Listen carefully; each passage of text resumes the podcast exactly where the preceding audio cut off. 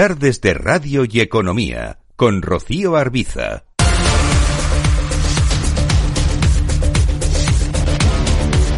Toca mirar al mercado de divisas y al mercado de materias primas en los próximos minutos en este programa en XTV con Darío García, analista de XTV. ¿Qué tal? Muy buenas tardes. Buenas tardes, Rocío, ¿qué tal? Bueno, hoy tenemos varias referencias. Tenemos, por ejemplo, datos macro en Estados Unidos. Se han conocido datos de pedidos de fábrica de octubre, el dato de ISM de servicios del mes de noviembre. ¿Qué conclusiones saca?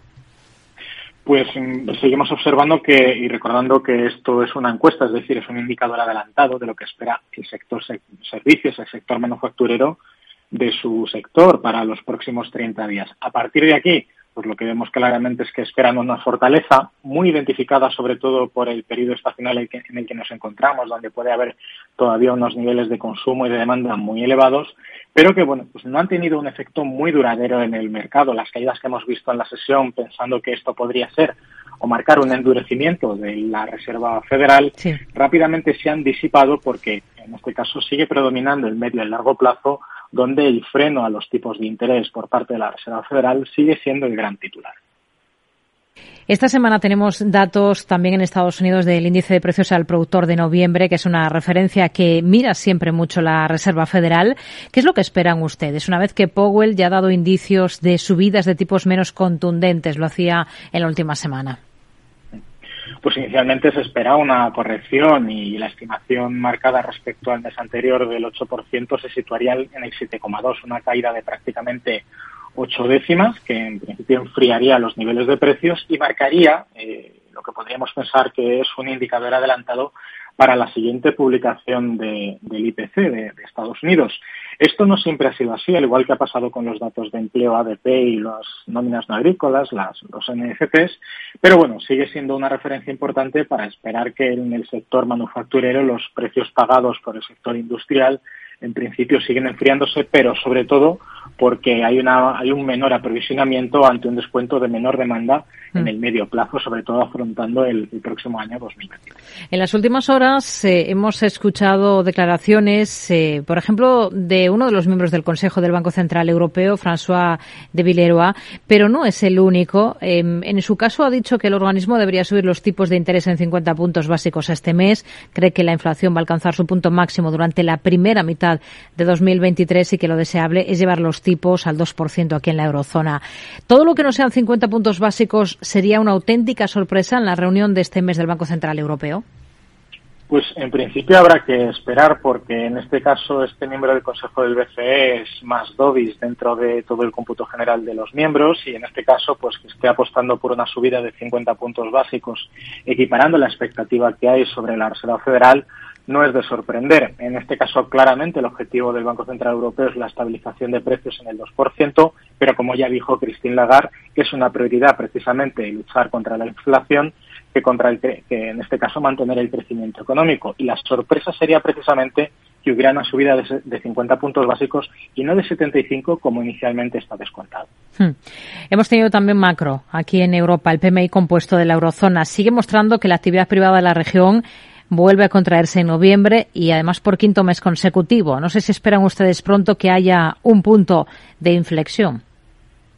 Pues eh, podría ocurrir, sobre todo porque la expectativa que había en la publicación de hoy de la eurozona de servicios respecto a la finalmente publicada ha habido una diferencia de solo una décima, del 48.6 esperado al 48.5 finalmente publicado y no sería eh, sorprendente pensar que para finales de año la publicación del cierre de, de, diciembre o la expectativa del sector del cierre de diciembre se sitúe por encima del dato actualmente publicado o incluso diera la sorpresa de hasta que se pudiera disparar por encima de los 50 puntos. A partir de ahí, pues en principio todos son eh, elucubraciones, pero desde luego hay que recordar, como bien eh, apuntabas, que prácticamente llevamos los últimos seis meses del 2022 con correcciones en este parámetro macro que viene desde los 57.7, es decir, ha caído casi 10 puntos en seis meses. El caso es que hemos visto que, además, la confianza de los inversores en la actividad económica de la eurozona vuelve a mejorar en diciembre. En concreto, el índice Sentex, eh, que se ha conocido, se sitúa en menos 21 en su lectura de noviembre, siendo la mejor desde de junio, aunque el mercado estaba anticipando que se situaría en menos 27,6.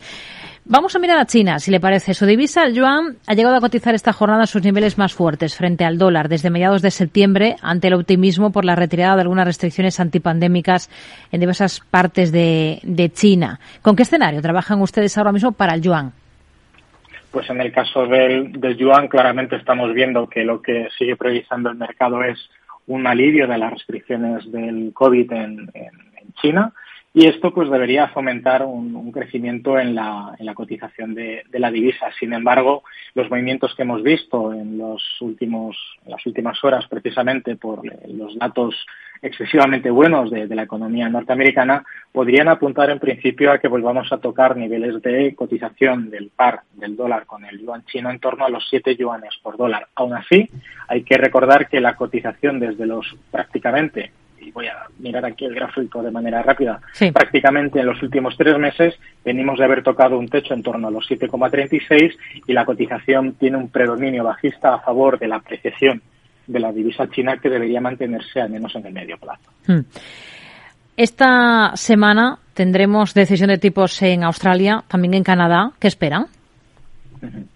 Bueno, pues la, la, expectativa en, el, en, los, en las publicaciones de, decisión de política monetaria, concretamente en la que sabemos hasta ahora de Australia, es que vayan a subir los tipos prácticamente un cero, un, en 20 puntos básicos, perdón, bueno, situando la tasa de interés eh, de, mercado del, Banco Central de, Australia por encima del 3%, concretamente en el 3,10. Aún así, la tasa de crecimiento que llevamos viendo en las últimas tres decisiones está aliviándose poco a poco, marcando pues como una línea de una, línea tangencial el entorno del 3,15 o el 3,20%, pues que sigue sumándose a la expectativa de que todos aquellos países eh, principalmente anglosajones, están adoptando una política de wait and see, es decir, un pequeño alivio en las alzas de los tipos de interés para ver el efecto que han tenido hasta ahora las recientes subidas de tipos de interés. ¿Y alguna estrategia interesante ahora mismo con alguna de estas dos divisas, el dólar canadiense o el australiano?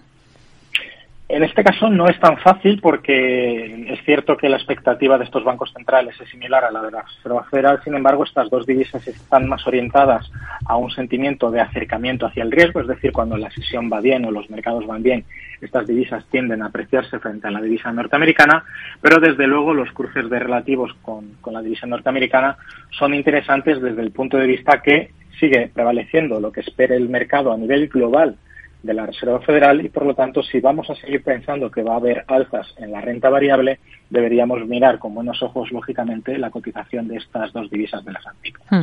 Y hablando de cotizaciones, el crudo, venimos de un fin de semana en el que los ministros de, de la OPEP Plus han decidido mantener el recorte de producción acordado hace dos meses y además hoy ha entrado en vigor ese embargo impuesto por la Unión Europea al petróleo ruso, embargo que va acompañado de la limitación del precio del mismo a 60 dólares el barril. Teníamos durante la parte matutina de la sesión eh, claros avances en el eh, crudo, en el futuro del Brent, por ejemplo, para próxima entrega en febrero. Y ahora estamos viendo que se comienza a dar la vuelta, está en torno ya de los 85 dólares el barril. ¿Cuál es el escenario con el que ustedes trabajan ahora mismo para el oro negro?